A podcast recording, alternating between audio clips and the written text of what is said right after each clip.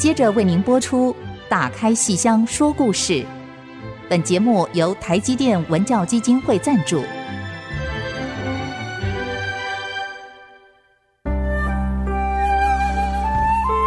打开戏箱子，看见台上的精彩一刻。戏箱子里还有许多你不知道的喜怒哀乐、悲欢离合。让戏曲专家王安琪、罗世龙和您一起打开戏箱说故事。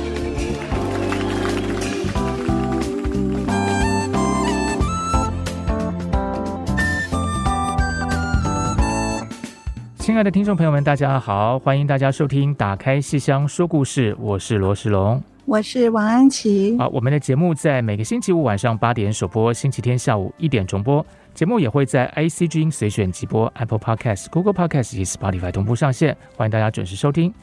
呃，我们的节目呢，从前段时间开始进行了《红楼梦》中戏《戏里梦红楼》这个单元啊。那最近跟听众朋友们聊了好多集的粤剧，粤剧的版本在一九五八年左右呃演出，那后来有电影的一些改编，然后呢，我们在上一次聊到有很多的戏对他想要做一个挑战。所以呢，哎，上次我们聊到像龙江剧啊，大家就听得很开心的这个龙江剧。那其实安琪老师上次也跟我们稍微有提到，就是说，其实还有很多很多的剧种啊，都对这么一个呃粤剧的版本受到一些启发，或是想要哎致敬也好，或是想要挑战也好。我们今天就要来聊聊另外一种剧种，这个是黄梅戏。是是是是。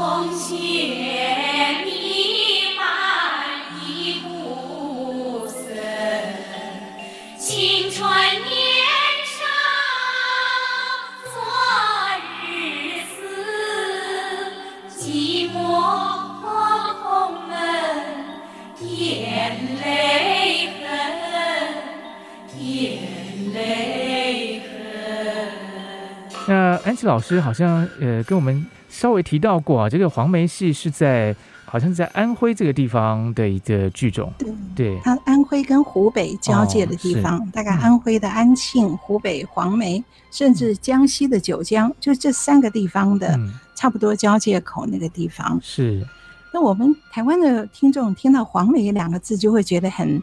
很亲切嘛，哈，就是主要是因为我们前几集也常聊到的这个香港的邵氏电影公司，好的黄梅调电影，好，曾经在电影界领了十多年的风骚。是，而所谓黄梅调电影，好像凌波啊、乐蒂主演的《梁山伯祝英台》，好，以这个为代表的那个黄梅调电影，就是以黄梅戏。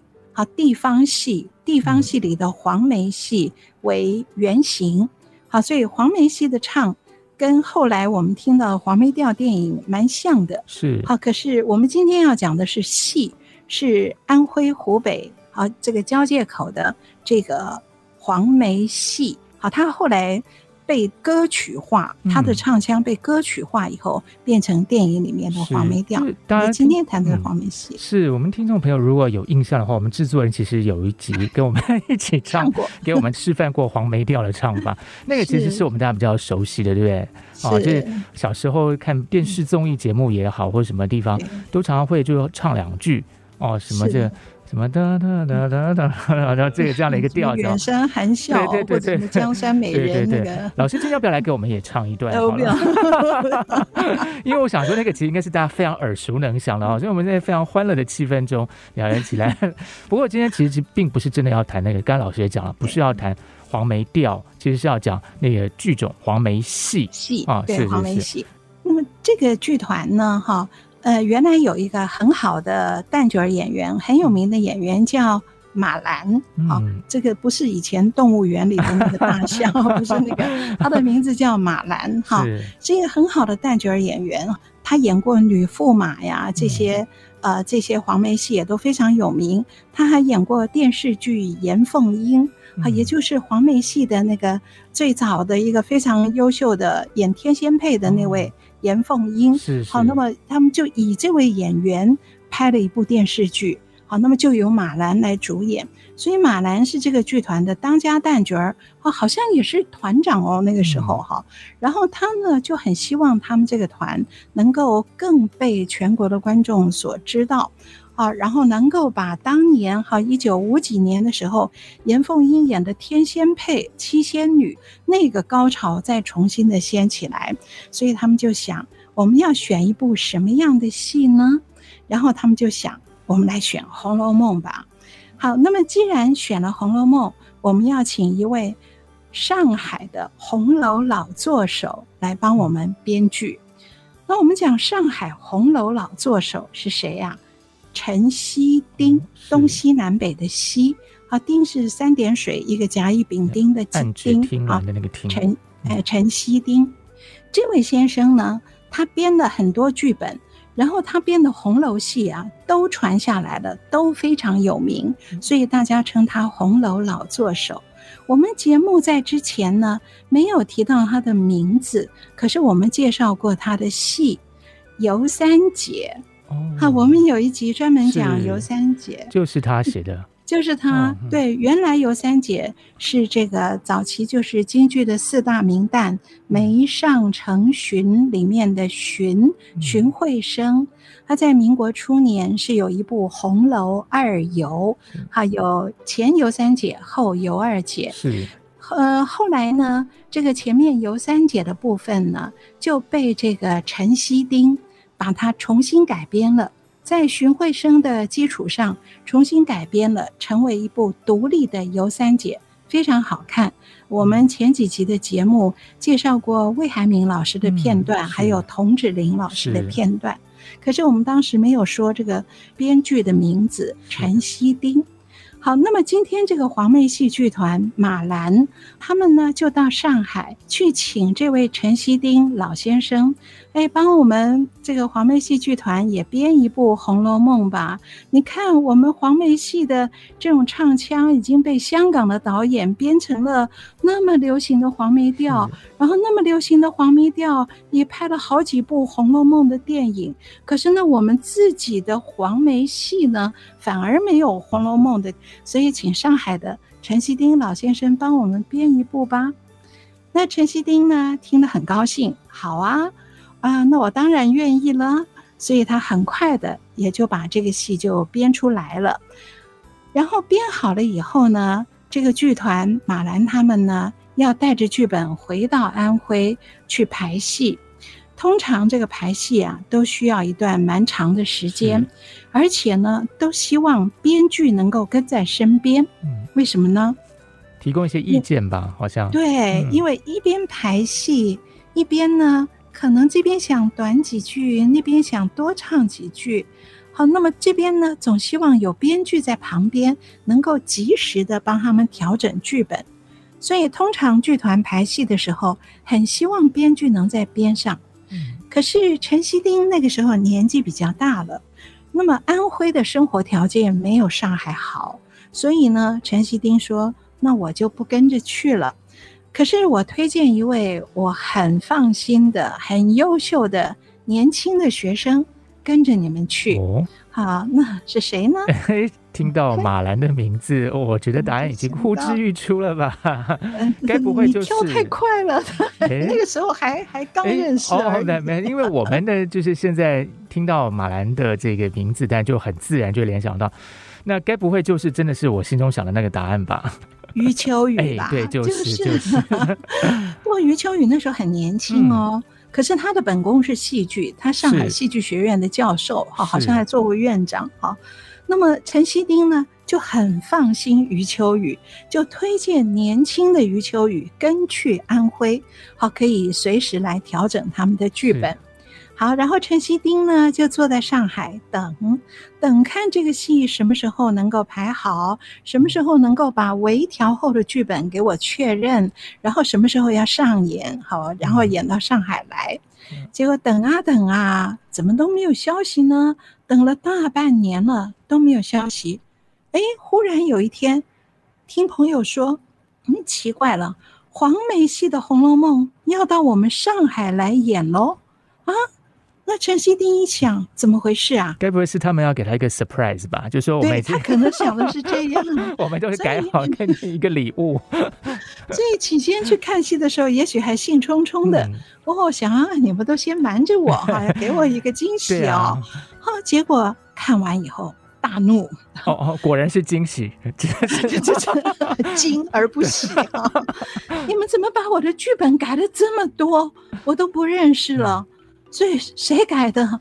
原来就是他很放心的年轻的学生余秋雨。好、啊，余秋雨本来是戏剧顾问，是，就顾问，结果亲自动笔改了剧本，改了很多。唉，老先生非常生气。然后他们师生之间做了什么样的沟通协调，这我不知道。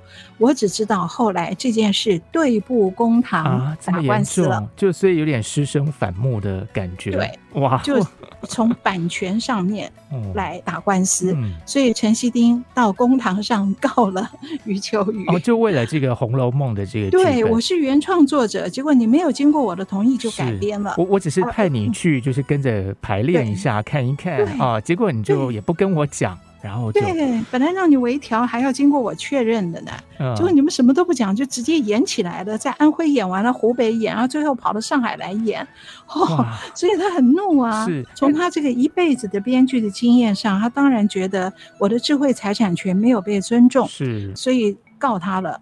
然后官司我们都知道，一打就要缠讼多年，嗯，结果多年后官司定案，哎，陈希丁当然赢了。因为原创编剧嘛，哦，当然赢了。嗯、可是余秋雨算输了吗？哎，那我们要先卖个关子喽。余秋雨到底有没有输呢？这一场师生之间的这个《红楼梦》剧本之争，我们先稍微休息一下，待会儿马上回来。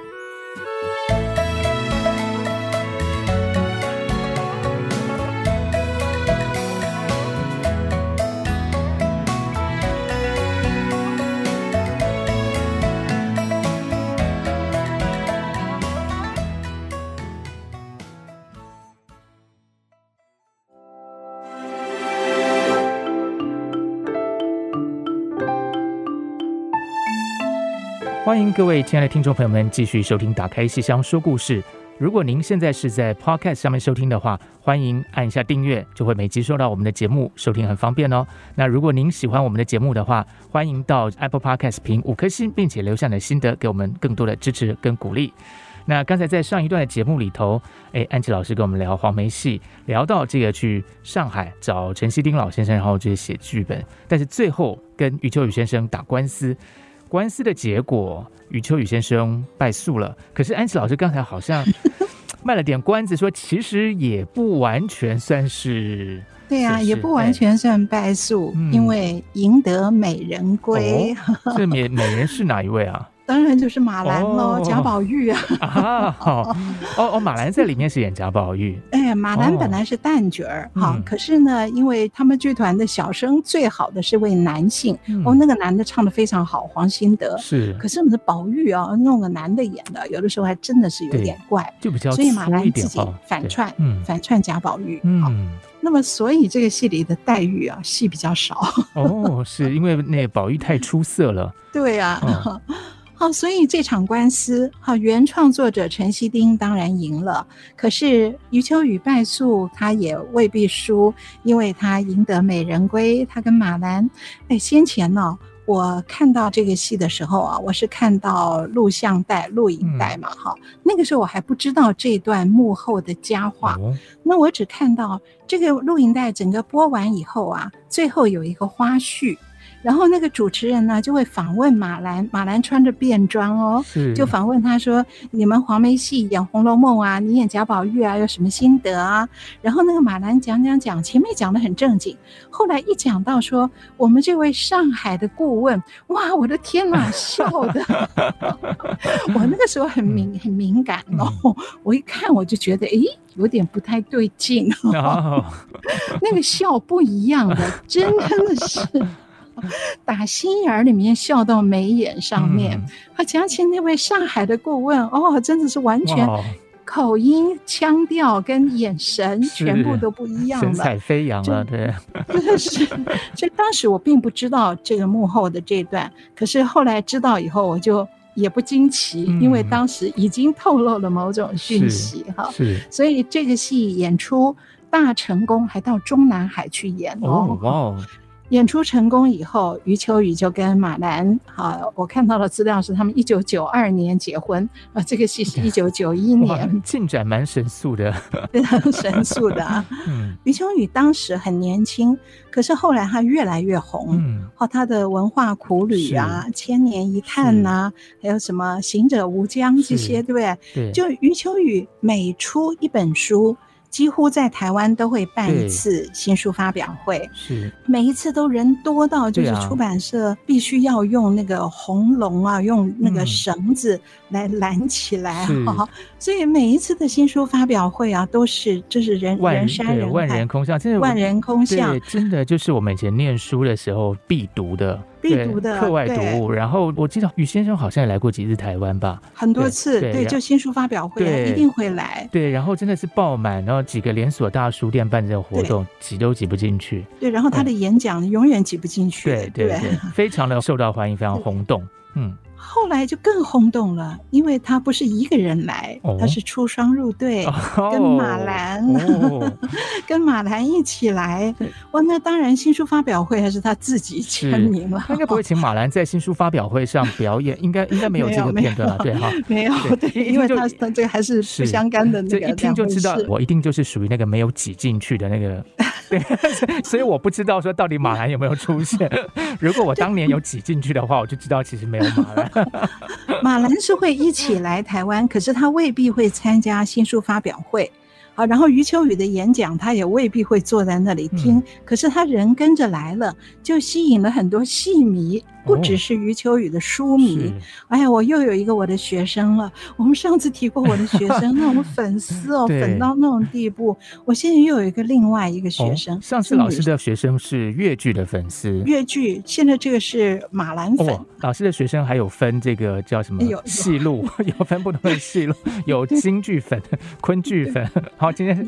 黄梅粉，也有混打的，哦，这是混打的好，这个综合的。对啊，那我这个是马兰粉、蓝粉哦，忠实蓝粉哦，那她是女生啦，嗯，是，哦，她就一定要冲去新书发表会，而且怕自己人单势孤，所以都拖着妈妈一起冲啊，而且有不同的策略，有的时候是特别早去，早去好几个钟头，想排第一个，有的时候呢就排不上第一个，他就排。最后一个，就无论如何，他就是要跟他妈妈一起这样冲到那边。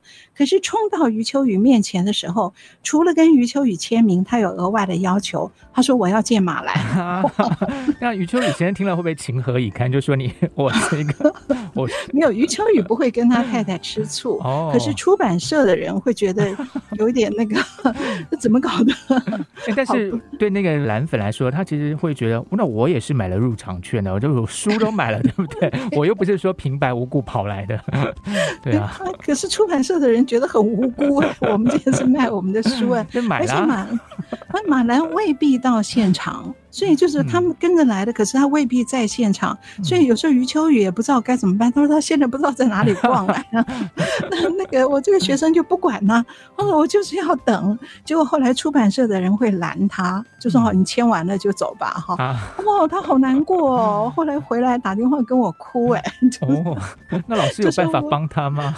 嗯，他哭说：“我今天只见到余秋雨，没有见到马兰。啊” 我觉得好可爱，好可爱，好可爱。不但不但没有见到马兰，然后还多了很多本余先生的书。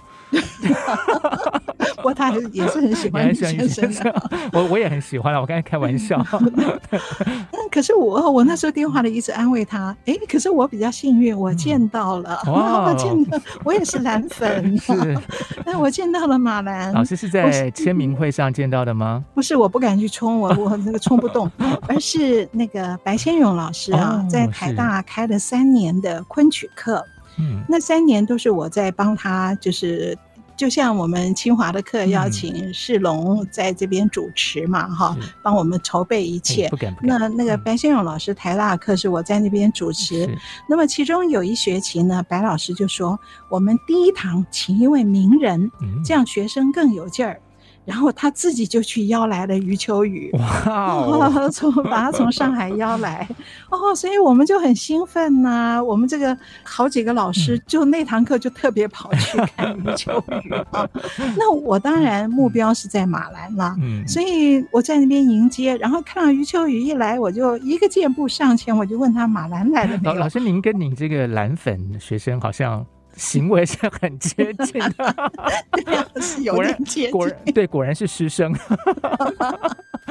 然后余秋雨先愣了一下，哎、嗯，他以为我们冲上前去是 为了他的书迷。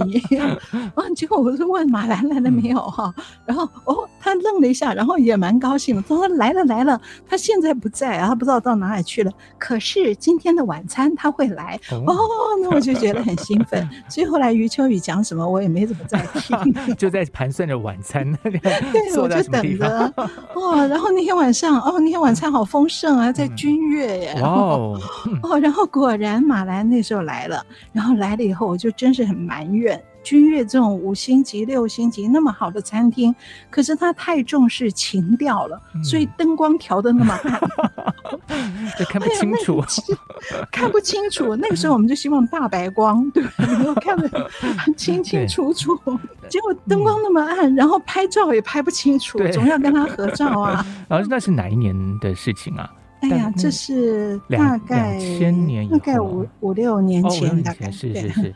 哦，那马兰还是好漂亮哦。嗯、那时候他已经不太演了。嗯、好，然后然后我们有好几个老师都冲去啊，嗯、不是为了蹭那顿饭，嗯、而是为了 有的是要见余秋雨啊，嗯、有的也是戏曲的老师就喜欢马兰。嗯、啊，那么见到马兰啊，也有有的老师一时糊涂了就说啊，我看过你的戏。徽州女人，哇！结果一讲，哎呀，我就糟糕，我嘴快，我说不对不对，哎呀，我我我真是就是我的 EQ 不够高哈，我反应也不够快。可是马兰的 EQ 多高啊？徽州女人不是他的戏，可是马兰就说哦，那是我们黄梅戏啊，我们黄梅戏最好的演员韩再芬她演的啊，徽州女人是好戏哦。就那位老师就稍微有点不好意思，可是你看，大家喜欢的就是喜欢戏是啊，只是稍微一下子。糊涂而已，也没有什么错。然后马兰的 EQ 真高。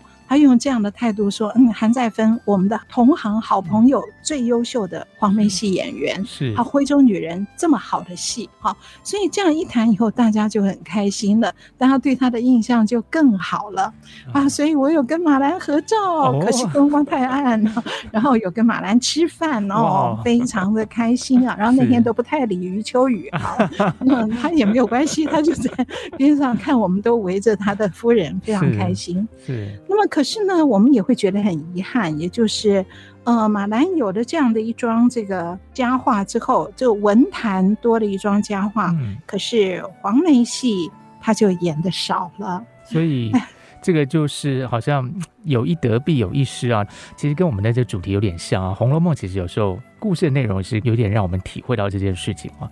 所以呢，这就呼应到我们今天这一集的主题啊，我们要来谈黄梅戏的《红楼梦》。那我们先稍微休息一下，待会儿呢就来好好的来聊一下马兰所主演的这一出黄梅戏的《红楼梦》。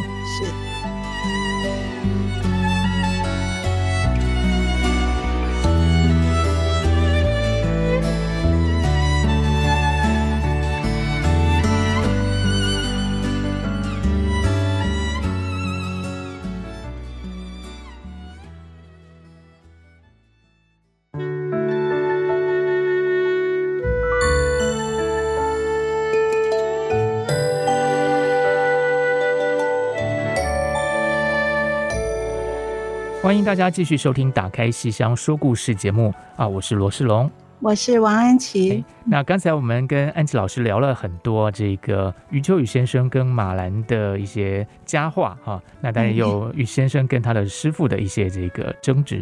那不过不管怎么样，最后呢，这个结局呢，就是我们有一出非常棒的一出戏，就是黄梅戏的《红楼梦》。啊，对，是，嗯，还还有一出，嗯、哦，刚刚差点忘记了，是，就是余秋雨跟马兰结婚以后，还专门为他编了一出戏，哦、叫《秋千架》，荡秋千那个秋千架，嗯、然后这个戏呢来台湾演过，哇、哦，这个虽然二十多年了，我的印象很深，因为那一天在国家剧院演嘛。那一天是我应该没有记错，应该是总统大选的前夕、嗯、哦。至于是谁选嘛，我不太记得，对不起。反正就是一个大的选举，我都不记得。可是这个戏是谁演的，我永远不会忘了。是哇，那天呢、哦，哦，那个马兰他来台湾演两出戏，一出就是黄梅戏《红楼梦》。黄梅戏《红楼梦》是余秋雨为他等于是呃改编的，嗯、就是原来是陈锡丁编的，然后余秋雨大改。可是。另外这出《秋千架》是余秋雨专门为他太太编的。哦，哦，所以这两出戏在国家剧院演是非常哦，余秋雨的书迷都会来的。嗯、是。哇，可是那天我看戏实在是我天哪，我觉得心乱如麻，哦、就是因为在国家剧院，然后是总统大选前夕，嗯、所以那个广场上不仅是人山人海哦，两派在那边，而且有。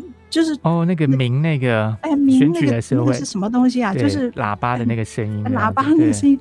哇，我这个哇一路走过去的时候，真的是给弄得好紧张哦。那虽然在里面有隔音都听不到，可是好像总是一种很很奇怪的一种感觉。老师，我觉得还蛮浪漫的，因为老师您刚才讲那两出戏哦，这个《红楼梦》跟《秋千架》。秋千架，这我自己感觉啊，就是呃，《红楼梦》等于是是。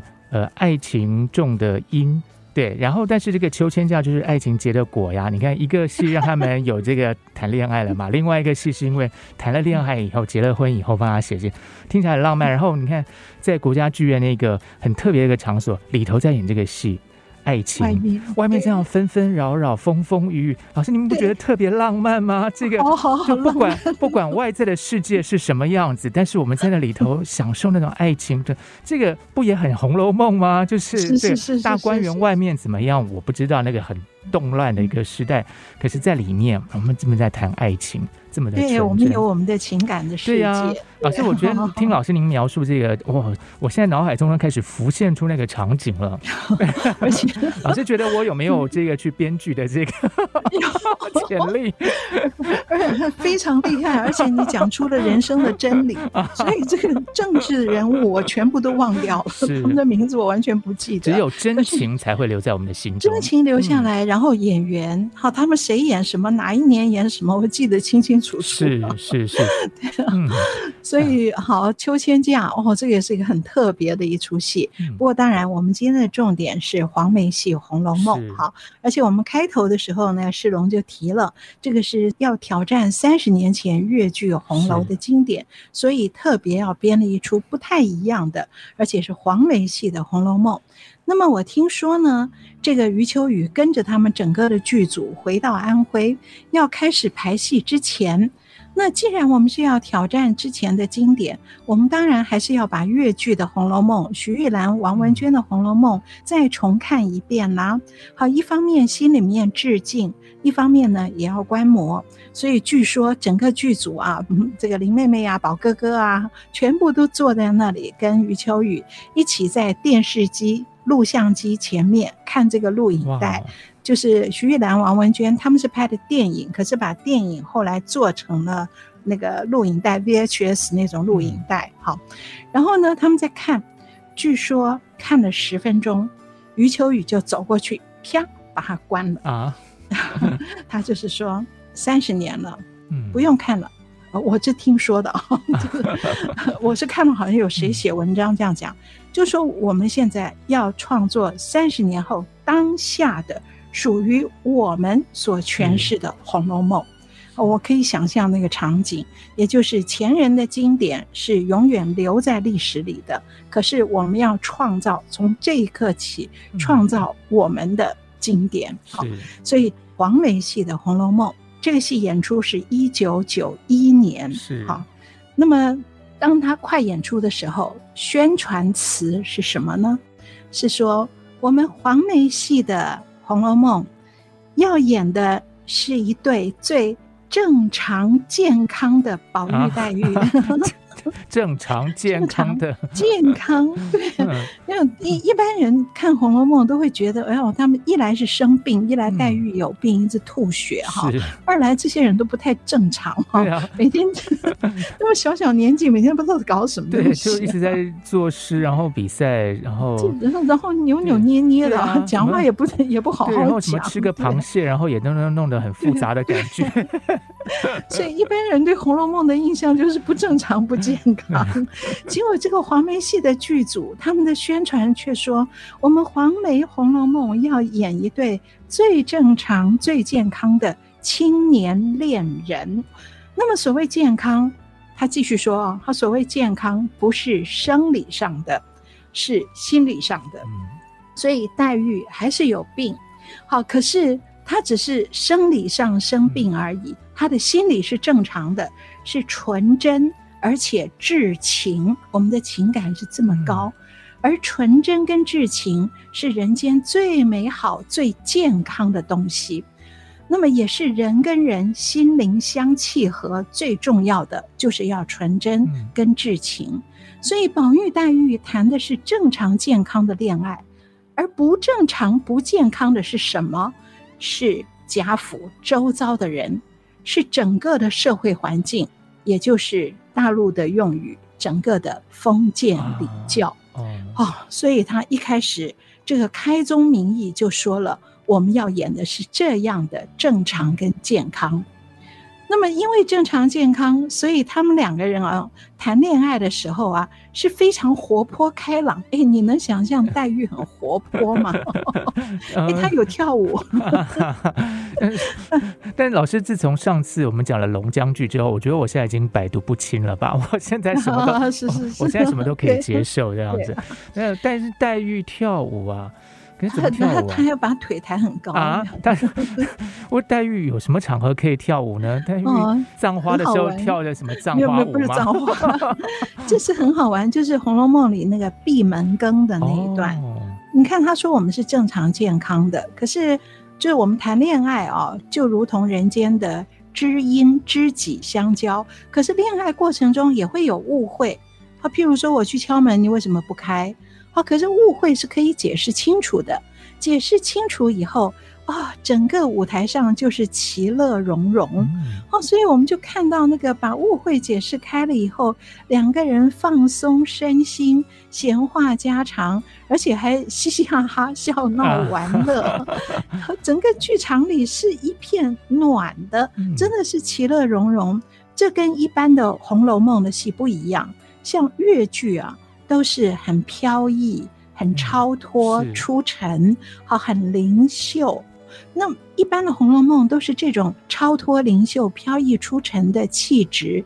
可是这黄梅戏啊不一样，当然也跟黄梅戏这个地方戏的剧种特质有关。这个剧种基本上是很民间的，很民间，而且很乡土气息，所以他们的语言非常通俗白话。好，那么这种通俗白话啊，他把它用在《红楼梦》，用在一个正常健康的谈恋爱里面啊，就变成什么？就说呃，闭门羹解释清楚了，我敲门，你为什么不开？然后解释清楚以后，两个人就开始唱，宝玉就唱那个黄梅戏的曲调啊，说：“从今后你莫要立门外。”从今后莫要立门外，哦，就是这种黄梅调，对不对？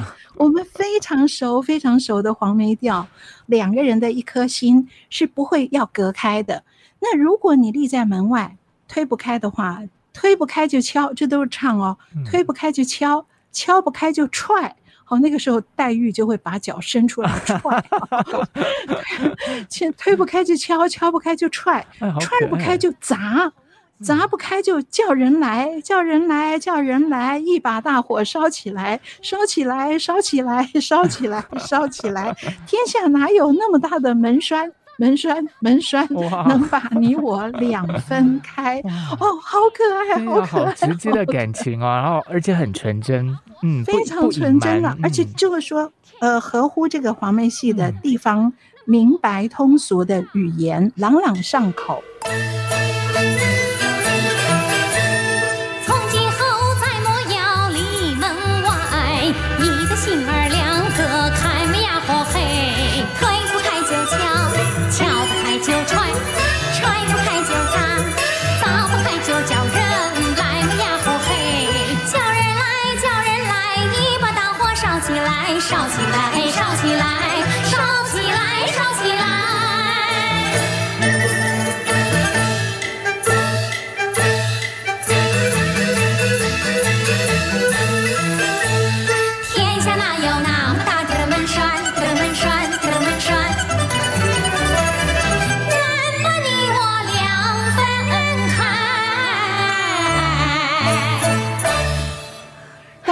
听就懂，然后把两个人的性格整个变成开朗了，因为我们谈的是正常的恋爱，嗯，所以直接说我们的心没有人能够隔开，而这个推不开就敲，敲不开就踹，踹不开就砸，这个在最后黛玉死了以后有呼应，那段呼应好感人哦。好，我们等一下再谈那个后面那个呼应。好呀，那我们先休息一下，待会儿再继续回来聊黄梅戏的《红楼梦》。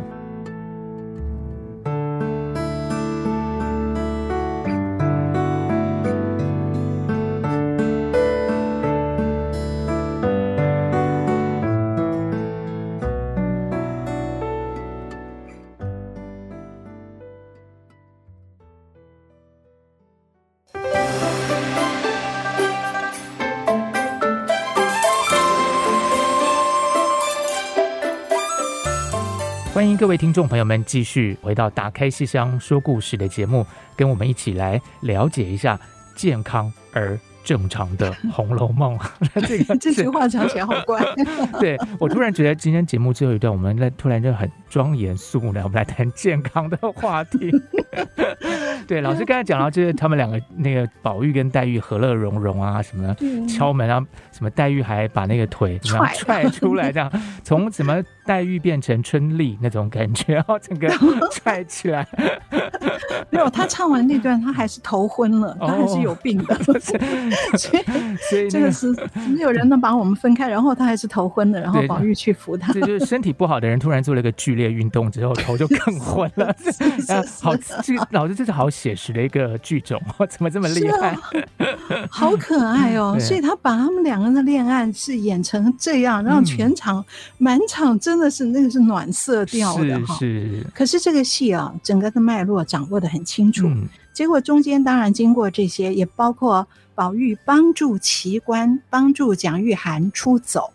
好，那么他帮助蒋玉菡奇观出走，结果也导致他挨打这段哈。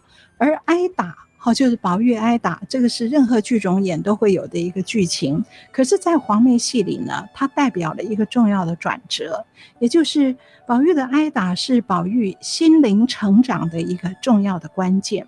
好，整出戏，整出黄梅戏《红楼梦》，可以说是宝玉如何挣脱外在的束缚，让自己走向自己的心灵的一段过程。而挨打是他心灵成长的转折关键。怎么说呢？之前他就是很真性情，而且会叛逆。哦，之前他就有叛逆，可是他的叛逆或是真性情啊，之前都是直观的，都是直觉、直感中自然流露的，是与生俱来的。譬如他很自然的会批评。四书五经最讨厌、最乏味啊！好，然后他会很自然的就会帮助蒋玉菡出走，祝贺蒋玉菡出走。好，这些是天性使然，是没有经过理性的思考，没有经过自我关照。可是挨打以后啊，宝玉啊，他可以自觉的跳脱出来，看自己，也看周遭的环境，而后他看清楚了。自己跟周遭的环境是这么的不相容，是这么的矛盾，所以这段挨打是宝玉从痛苦中清醒过来，而了解整个的人生，所以他的叛逆跟至情开始理性化。他之前都是天性使然，是直感的，可是这个之后，他开始理性化，他明白。我只属于一个人，我只属于黛玉。那么，这个是他思想上的大转折，也是剧本的大转折。从这里开始，宝玉一步一步走向茫茫风雪。嗯、所以你看，同样取自这个《红楼梦》的关键情节，可是每一个不同的戏会有它不同的诠释的重点啊。嗯那么这个重点呢，也配合了黄梅戏本身这么通俗明白的这种呃台词。譬如说，他挨打以后躺在床上，然后一大堆人来看他啊，拿了一大堆补品啊、药啊什么来看他，闹哄哄的一阵，然后宝玉就很烦，很烦。等这些人走了以后，他自己躺在床上唱了两句，这两句词哦，很白话，我念出来各位就可以听得懂。他唱一顿棍，就是一顿棍子哈，一顿棍打在我宝玉身，荣国府闲的、笑的、忠的、义的，一齐振奋抖精神。啊，你听得懂这个意思，对不对？对，我挨打一顿棍打在我宝玉身，你们荣国府不管你是忠孝节义、闲的、笑的、忠的、义的，你们那么带劲儿哦，哦，你们有的送补品，有的送吃的来，有的来安慰我。好，我挨打，你们这么带劲儿啊！其中最带劲儿的是宝钗，然后宝钗当然她不是带劲儿了，就是宝钗很心疼，嗯、很心疼来看她。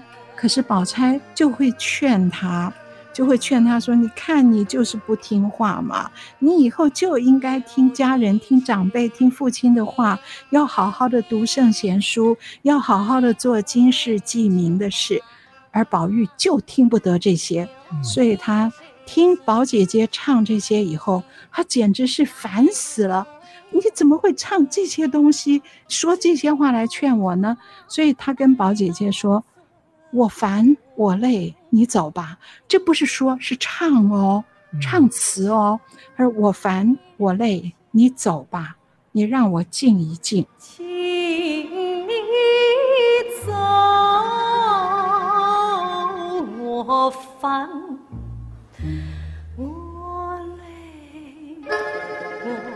然后宝钗只好走了，而宝钗走了以后，宝玉一个人躺在床上，看着宝钗的背影，唱了一句说：“这个宝姐姐唇红齿白，吐霉味儿，吐出来发霉的味道，啊、好强烈的词哦！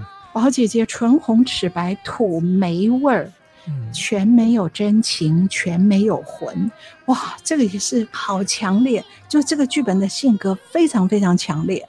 他这样批评宝钗，然后他想到黛玉，只有黛玉跟所有的人不一样，他也会来，可是他来，他是趁没有人的时候悄悄的来，他来看着我，他用手捂住嘴，轻轻哽咽。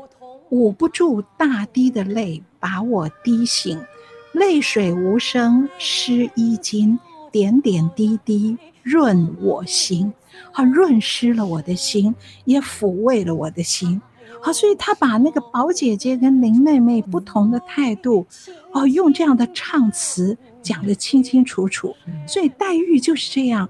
趁没有人来的时候，他才来，然后来了都没有说话，就是要哭，可是又用手捂住嘴，只是发出哽咽声，可是捂不住大滴的眼泪，把我滴醒了。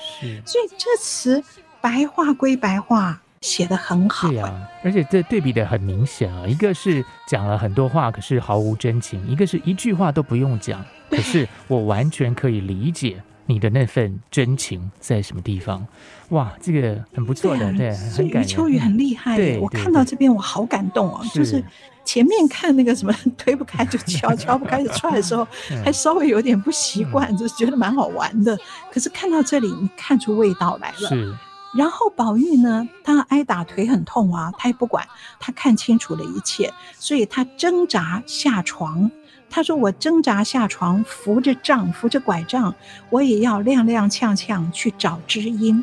我去到潇湘馆，所以他从怡红院跌跌撞撞的一个人去到潇湘馆。他对黛玉唱，他说：‘我原想少年无知被管束，总有一天能成人，应该怎样便怎样，身上不再扣缰绳。’”我原想少年寂寞多孤独，总有一天能走出家门。天下的英才任结交，茫茫大地皆有情。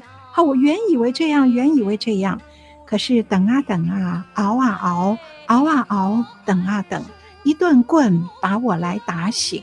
我好比笼中一个猢狲，张口不能自己笑，迈腿不能自己行，朋友不能自己交，读书不能自己寻。年纪越大，规矩越严，亦步亦趋定终身。如今是上自父亲，下袭人，把我围在正中心，所以一切我通通都懂了。我不怕跌跌撞撞走远路，我只求寂寞道上有同行。所以他这样跌跌撞撞到了潇湘馆，唱了这么一大段，你看都是大白话，可是好清楚。而黛玉一听，也马上下了一个结论。黛玉唱的是：事情到此全明白，这世上只剩你我孤零两个人。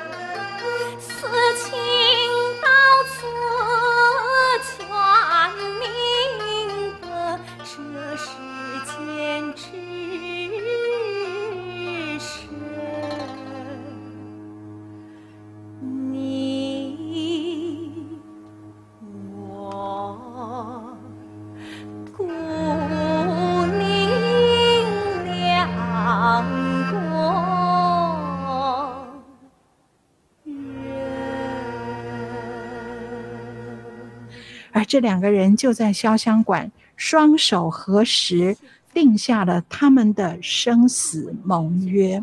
哦，我看到这边的时候，我真的我就很佩服余秋雨。其实写白话很不容易耶，嗯、写那个有典故的、合格律的啊不难，有规矩可循。你在大白话里能够写出主题、写出人物性格，是非常难的事情啊。嗯，所以这部黄梅戏的《红楼梦》是是。真的，我觉得很值得看，它很有特色。是啊，它有一点走偏锋，而且我还没有讲完，嗯、后面还有很多很精彩的。是可是我们今天可能会来不及了哦。不过没有关系啊，我们下次的节目还是可以再继续跟大家来聊。但老师，我想刚才听到这，好像主轴主要还是就是放在宝玉跟黛玉这两个人身上哈。那刚才老师稍微提到像蒋玉菡啊，还有像宝钗。我们平常比较熟悉的一些段落，就未必会出现在这里头。好，一些人物就不会那么精描细写，嗯，他不会娓娓道来。我觉得那个越剧是娓娓道来，精勾细描，好，然后抒情抒的非常细腻，紫鹃啊什么都非常有戏。可是这个黄梅戏用大开大合的方式，好，它就是很利落剪裁。就是突出我的重点，就是健康正常，就是我们健康，你们不健康，是是是，所以他很利落，这是另外一种编剧法。虽然同样是读西厢哈，同样是闭门羹，同样是挨打，然后后来同样的也是这个金玉良缘哈，同样是宝玉哭黛玉，可是他的每一个主轴跟越剧是不同的，嗯、所以展现了一个我觉得有点。冷峻，又大开大合，又冷峻，有批判的味道在里面。嗯，好，所以是很特别的一个戏。这种戏不太能够被所有的人接受，因为它是走的稍有一点偏锋，可是非常有个性。是，而且也的确就完成了他所谓要去。挑战这个经典的一个任务哈，对，其实我觉得最有意思的就是戏里戏外，那些戏里面在讲这个金玉良缘。其实这出戏从今天老师的这个介绍，它的诞生其实也就是一个金玉良缘。对呀，对 呀，对呀。所以我想我们下对呀，我们下次再继续再来聊这个还没有聊完的部分好了。那今天我们的节目就先进行到这边吧。那我们节目也会在 IC 之音随选即播、Apple Podcast、Google Podcast、Spotify 同步上线，欢迎大家收听。如果说听众朋友您是用 Podcast 收听的话，可以用这个 Podcast 搜寻，打开戏箱说故事，记得要按下订阅，就不会错过每一集节目哦。那如果您对我们节目有任何建议，或是您想听什么样的内容，都欢迎到 IC 之音网站打开戏箱说故事的节目页面留言。我们的网址是 triple w 点 i c 九七五点 com，打开戏箱说故事啊、呃，我是罗世龙，嗯，我是王安琪，我们下次再见，拜拜，好，拜拜。